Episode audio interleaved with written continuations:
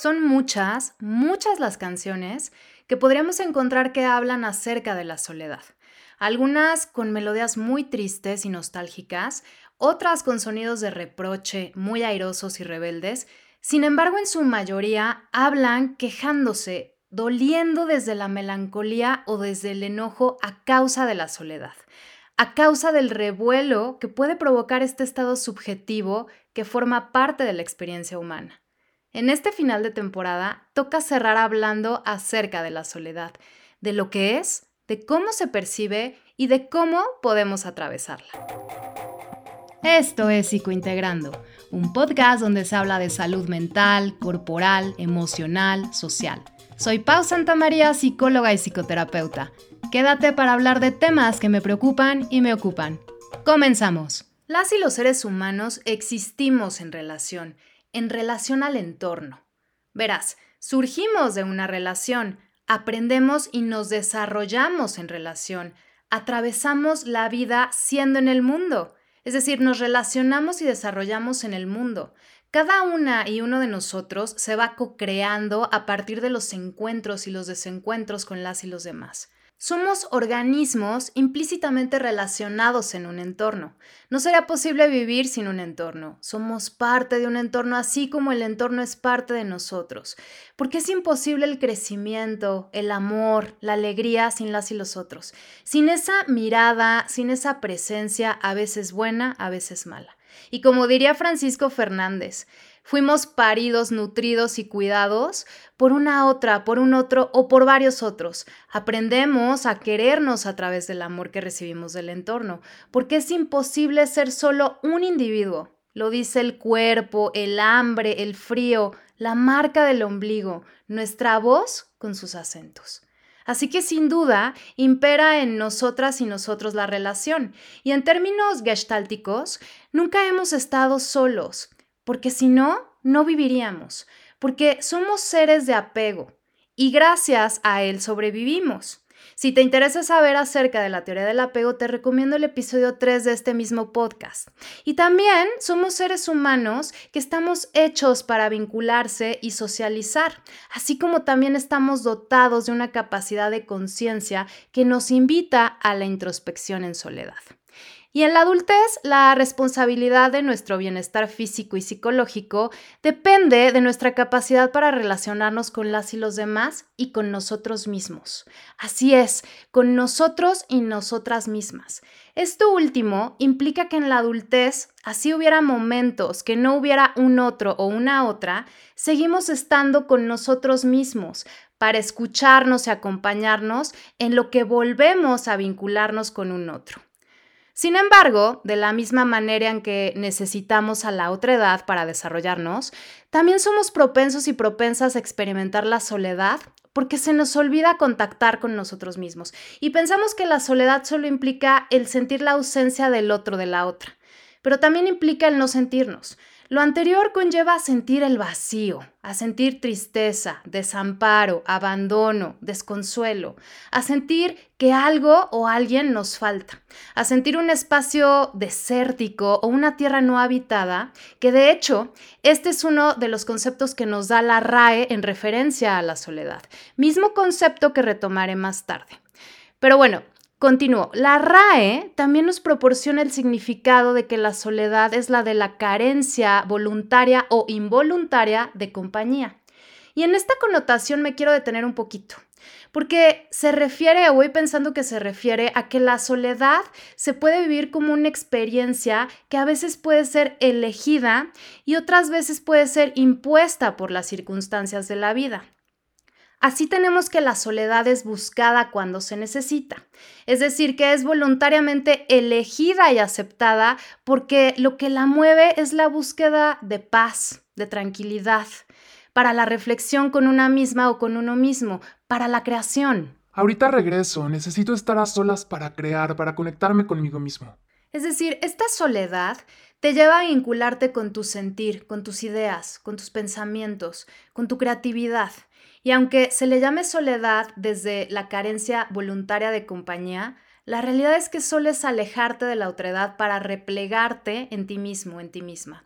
Mas no dejas de carecer de ti. Y justo eso es lo que la hace, hace esta experiencia de soledad elegida tan rica y tan poderosa, porque te llenas de ti.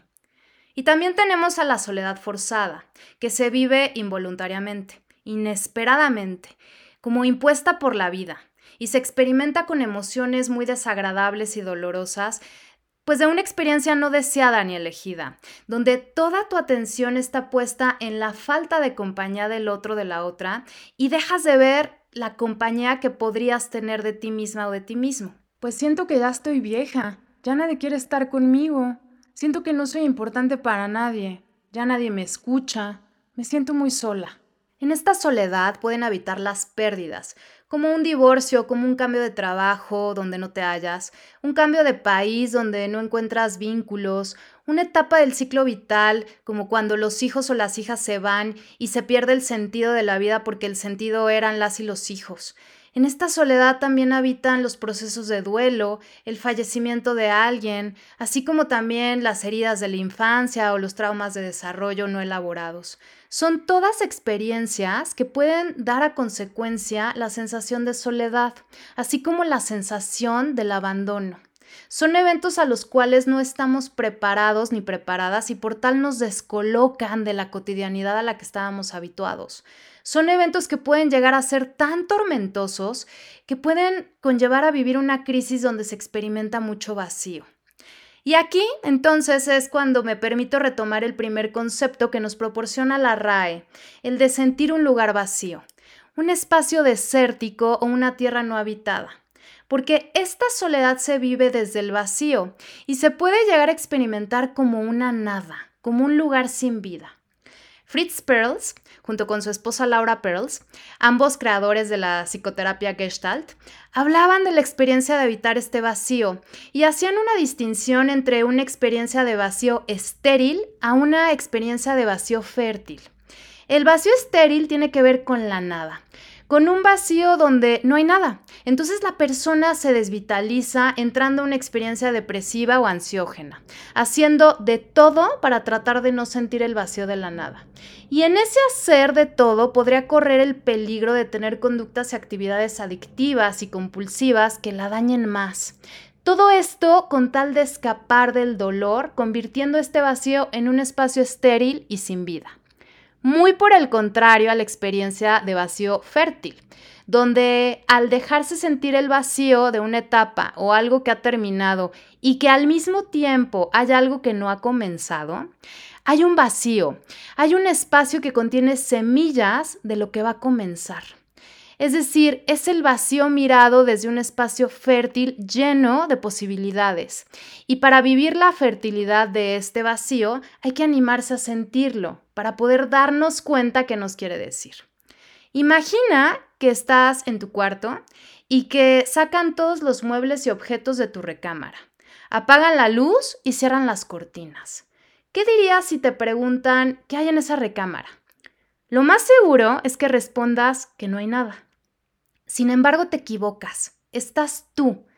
Estás tú habitando ese espacio vacío que lo que sientes como la nada es muy amenazante y entonces al estar habitándolo también está lleno de posibilidades, pero como no es un espacio conocido, te aterra y te sientes en soledad, porque no has aprendido a acompañarte de ti. Habitar la desolación de tu cuarto no es fácil. Una, porque es algo nuevo y como ya te mencioné, es amenazante. Y porque el no permitirte ese proceso puede venir desde asuntos del pasado que no están concluidos o experiencias obsoletas que ya caducaron pero que no te has dado cuenta y solo te quitan energía del presente, o de creencias e introyectos, todos condicionamientos del pasado que evitan que contactes con el presente y las posibilidades que tiene el vacío fértil. Ya van tres años de su partida. Aún sigo oliendo su ropa. No me quiero deshacer de ella. Yo le prometí que en la vida y en la muerte íbamos a estar juntos. Así me enseñaron mis papás que debe ser un matrimonio. Estoy molesto porque ya me cambiaron otra vez el medicamento para la depresión. Estoy molesto porque la gente no entiende que mi vida no tiene sentido sin ella. Estoy molesto porque no quiero estar sin ella. Si habitáramos este espacio que no queremos habitar por miedo o porque nos queremos aferrar a lo que ya no está, si lo habitáramos, podríamos encontrar las necesidades reales que tendríamos que satisfacer para nuestro bienestar. ¿Qué quiero? ¿Qué me gusta? ¿Qué puedo hacer para responsabilizarme de mi sensación de soledad? ¿Cómo me puedo acompañar de mí? Me parece que ambas soledades, la que elegimos para hacer introspección o para crear y la soledad forzada, son dos experiencias que no necesariamente se tendrían que ver como un problema, sino se podrían ver como parte de la vida, porque la soledad deseada y buscada por lo general la consideramos como con un sentimiento de libertad. Y la soledad forzada que se vive con gran malestar también irá en función a las creencias que tengamos acerca de la soledad mismas que se fortalecieron o recrudecieron con las experiencias infantiles, con la calidad del vínculo de apego que tuvimos, con las formas en que nos modelaron nuestras figuras de crianza o actuar con respecto a los momentos de soledad, qué tan codependientes o autónomos los vimos, qué tanto validaron nuestra seguridad y autonomía para desarrollar cierta agencia personal así como también, como ya mencioné, el malestar de la soledad impuesta dependerá de qué tanto nos permitamos atravesarla sin llenarnos de eventos distractores de evitación y de flexión. Winnicott, pediatra psicoanalista, decía que la capacidad para aprender a atravesar la experiencia subjetiva de la soledad se adquiere en las primeras etapas de la vida, cuando la niña o el niño se da cuenta que son seres independientes a la madre. Conforme se van desarrollando, se van viviendo las primeras experiencias de soledad, para que el niño o la niña lo pueda tolerar. Y para que esto pasara, el niño o la niña tuvo que tener la certeza de que cuando la madre no estaba por espacios muy breves al principio, el niño podía estar consigo mismo en su propio mundo jugando, dibujando, y también tenía la seguridad de que su madre o la figura de crianza iba a regresar a seguir atendiéndolo y cuidándolo. Y así sucesivamente se van formando las memorias corporales, por lo tanto emocionales, para poder tolerar la soledad y para aprender a relacionarnos con nosotras y nosotros mismos en soledad. De lo contrario, sin esos cimientos, sin esa base de seguridad, se pueden generar estados ansiosos ante la misma, donde en la adultez, a pesar de que se sepa que no estamos solos, solas, que siempre estamos acompañados de nosotros mismos, nos podemos llegar a sentir solos, justo por estas memorias o registros emocionales experimentados en el pasado. Y de ahí la codependencia, las adicciones, las compulsiones y las conductas destructivas, todas acciones patológicas para evitar sentir la soledad. Pensé que mis hijos siempre estarían a mi lado y verían por mí. Ahora que se fue la menor me siento desolada. Y no te lo voy a negar, volví a fumar. Y me la he pasado en el casino. La soledad vivida como la carencia involuntaria, como la experiencia que me llega de pronto, muchas veces puede ser vivida como una experiencia de desolación. Y el sentir desolación es la experiencia opuesta, contraria a la experiencia de sentir consuelo. La palabra desolación es la opuesta a sentir consolación porque cuando estoy desolada vivo la ausencia de eso que me falta y cuando siento consuelo ya hay una presencia que me acompaña en mi dolor y que con todo y mi dolor hace que me sienta acompañada, ya no estoy desolada. Es ahí cuando las redes de apoyo y la psicoterapia son la compañía que te hace sentir consuelo y que te puede enseñar a habitarte. Entonces, la soledad en sí no es mala, Así como necesitamos la compañía, también necesitamos momentos de soledad para introspectar, para vincularnos con nosotras y nosotros mismos. Y cuando esa relación conmigo empieza a fallar o nunca la he desarrollado, es muy probable que empiece a sentir soledad. Y de ahí podría surgir el miedo a estar sola, como consecuencia de encontrarme conmigo misma, porque no sé, no he aprendido a estar conmigo misma y me siento desprotegida y abandonada. Llevo dos meses trabajando acá. Yo no quería venirme. Me siento muy mal. No conozco a nadie, no salgo. Me la paso hablando con mis papás. Ellos me dicen que con muchas precauciones me salga al cine, a comer o al parque. No me atrevo a hacerlo. Siento que algo malo me va a pasar. Y lo anterior podría tener mucho que ver con las experiencias del pasado que te platicaba, con experiencias dolorosas no elaboradas que van formando un estilo ansioso de apego que le sirve de defensa para no relacionarse con alguien nuevo, y por las creencias y las formas de interpretar la soledad. Por otro lado, la soledad elegida a momentos tiene mucho que ver con una experiencia funcional y sana, porque, como bien te decía en un principio, se entiende como este proceso autoelegido a través del cual yo me repliego de mis interacciones sociales para entrar a un proceso de diálogo y conexión interna del que después salgo para continuar mis interacciones. La disfuncionalidad que podríamos ver en la soledad elegida es producto del miedo a la vida, del miedo al contacto, y tiene que ver con el aislamiento ya que el aislamiento me sirve para evitar enfrentar las situaciones difíciles y complejas que me presenta la vida, que puede ser el simple hecho de no saber relacionarme con las personas por miedo a que me rechacen. Pues yo prefiero no interactuar con nadie. En las clases prefiero no participar. Opto por llevar un bajo perfil. No quiero que hablen mal de mí. Sí, me han invitado a reuniones, pero me da hueva. Prefiero acabar mis trabajos y ponerme a jugar videojuegos. Hay veces que siento que algo me falta. Y es aquí cuando el valor de la interdependencia y también de la autonomía para tener agencia personal son los retos a trabajar, porque estas acciones son la medicina contra la disfuncionalidad. Al sentirnos personas autónomas y al mismo tiempo personas que necesitamos de las y los demás, desplegamos cierta seguridad para relacionarnos con el mundo e interactuar sin padecer tanto el miedo al rechazo. La funcionalidad está en poder interactuar sin incomodidad, así como también poder estar en soledad. Es decir, cuando de cierta forma puedo estar cómoda en presencia de las y los demás y también en soledad en presencia de mí. Hay personas que tienen un estilo de relacionarse a partir de la introversión y otras a partir de la extroversión. Las primeras son las personas que su nivel de energía se carga en soledad y se van descargando cuando están rodeados de personas. Por eso su tiempo en la convivencia grupal es más reducido. Las personas con un estilo extrovertido se cargan al estar rodeados o rodeadas de personas y se descargan en soledad. Ambas formas son saludables porque el introvertido obviamente va a disfrutar más en soledad porque así es y el extrovertido disfruta más en la convivencia. Sin embargo, ambos estilos también tienen que aprender con base a su batería a interactuar o a relacionarse consigo mismos en soledad. La idea de lo anterior es entrar al espacio privado y también a salir al espacio público con base a tus parámetros de energía ni tan cerca que me asfixio, ni tan lejos que me pierdo del otro.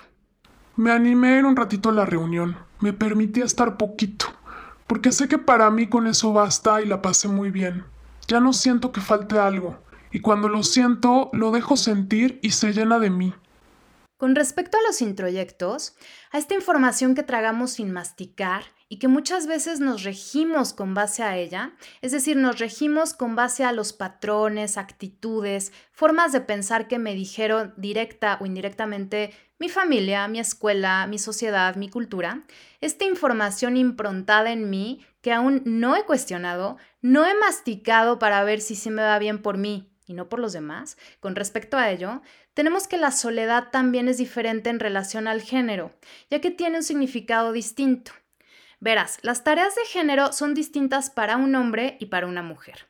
Es decir, las tareas de cada quien se verán impactadas por las reglas del deber ser de la ideología patriarcal dominante. Será diferente para un hombre y para una mujer cómo debe sentir, pensar y comportarse de acuerdo a su sexo, a su edad, a la clase social, a la condición civil. Y respecto a la soledad, según los atributos de lo femenino y lo masculino, tiende a experimentarse en la mujer como una condición forzada, como la soledad involuntaria. ¿Y por qué es esto? Porque la soledad en la mujer tiende a relacionarse con el fracaso, no con la elección de una forma de vida o con la elección de un proyecto de desarrollo.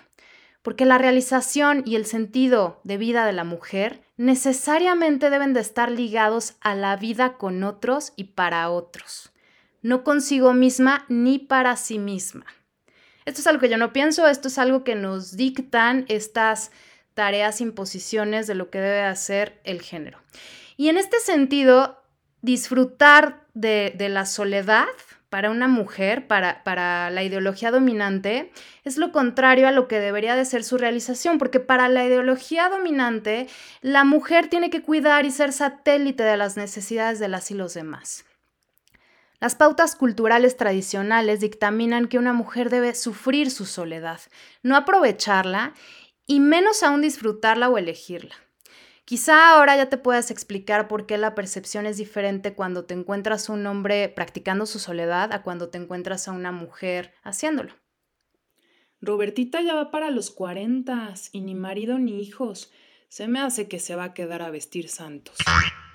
Ay, mi Miguelito, todos estos años se ha enfocado en sacar el negocio adelante. Él es tan trabajador. Dios quiera que encuentre una buena mujer que lo cuide. Así los introyectos con respecto a las tareas de género.